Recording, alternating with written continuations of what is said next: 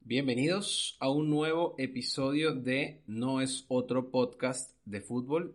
En esta oportunidad, episodio 67, que si suma 6 y 7 da 13 como las Champions del Madrid. Exactamente, excelente apertura. Ahí está. Felicitaciones a todos los madridistas por la liga número 34. Así es. 34. Exactamente. ¿Sí? ¿Lo dije bien? Sí, Ah, 34. Eso no estaba practicado, chicos.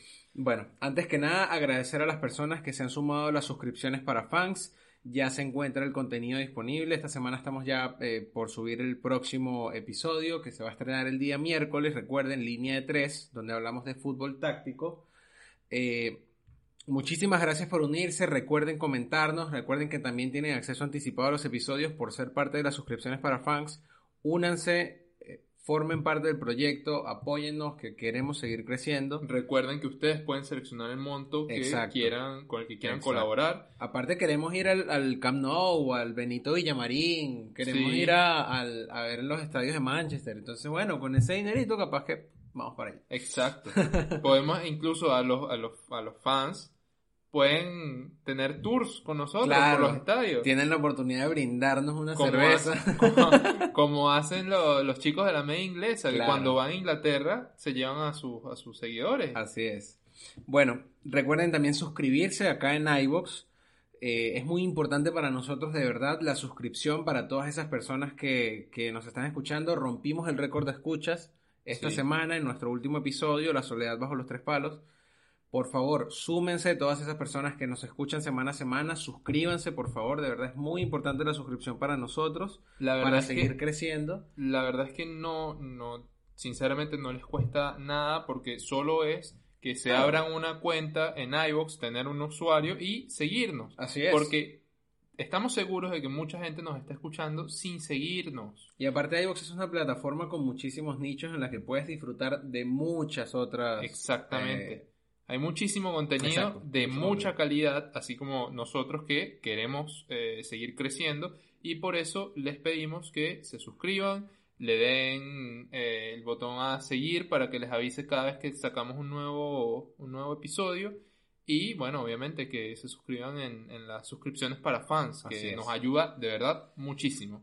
arroba podcast de fútbol en Instagram, arroba fútbol guion bajo podcast en Twitter y no es otro podcast de fútbol acá en iBox, en YouTube y en Facebook.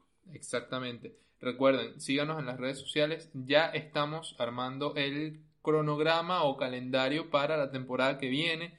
Eh, se vienen cosas muy buenas. Vamos a estar dejándoles mucho contenido por las redes sociales. Por ahora se mantiene la, la- la misma plantilla, no vamos a hacer incorporaciones. Exacto. La inversión va a ser cero en fichajes. Sin embargo, bueno, vamos a cambiar un par de cosas en la infraestructura, como lo hizo en la llegada a el Leeds Bielsa. Una Exactamente. Qué excelente ¿Viste las forma de conectar.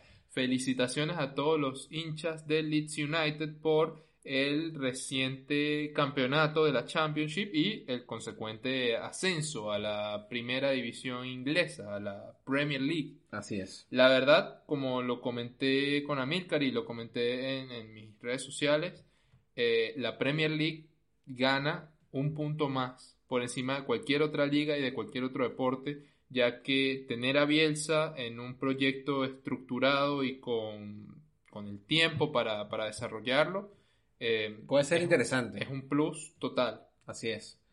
Eh, bueno, esto como para hacer mención a un par de las noticias relacionadas con esta semana. También por último, lamentar, o al menos yo lamento, la verdad, la salida en todo caso de Santi Cazorla del Villarreal. Pues, se nos va un excelente jugador, un baluarte actualmente en la liga. Si bien estuvo muchos años en el Arsenal, tuvo momentos bastante duros.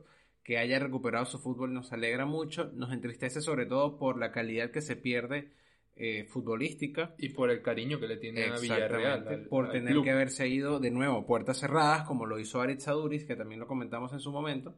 Y también, eh, bueno, el anuncio del retiro de Bruno Soriano, Sí. que es un jugador que a mí me encantaba, de verdad, en su momento más importante. Sabemos que se perdió obviamente por las lesiones, pero eh, lo más importante creo es que se pudo retirar jugando Exacto. y no que se retiró sencillamente, se rindió por las lesiones.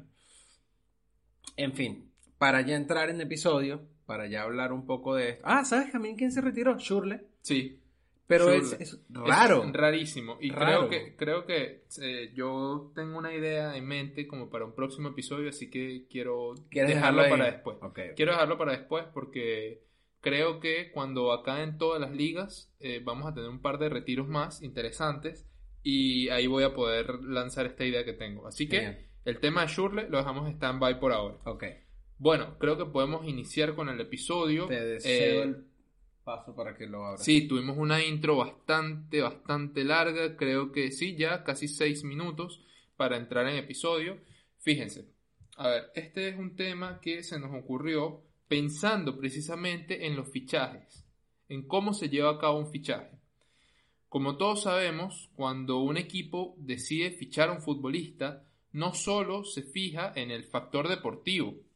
Algo que solemos decir cuando hablamos, Amílcar y yo, es que el pasaporte tiene un peso en el precio del futbolista. Cuando un director deportivo, por ejemplo, busca a un pivote y le presentan la opción de un venezolano, un brasilero, un surcoreano, un senegalés y un alemán, ninguno de ellos tendrá el mismo precio, aunque tengan edades, rendimiento y experiencias similares.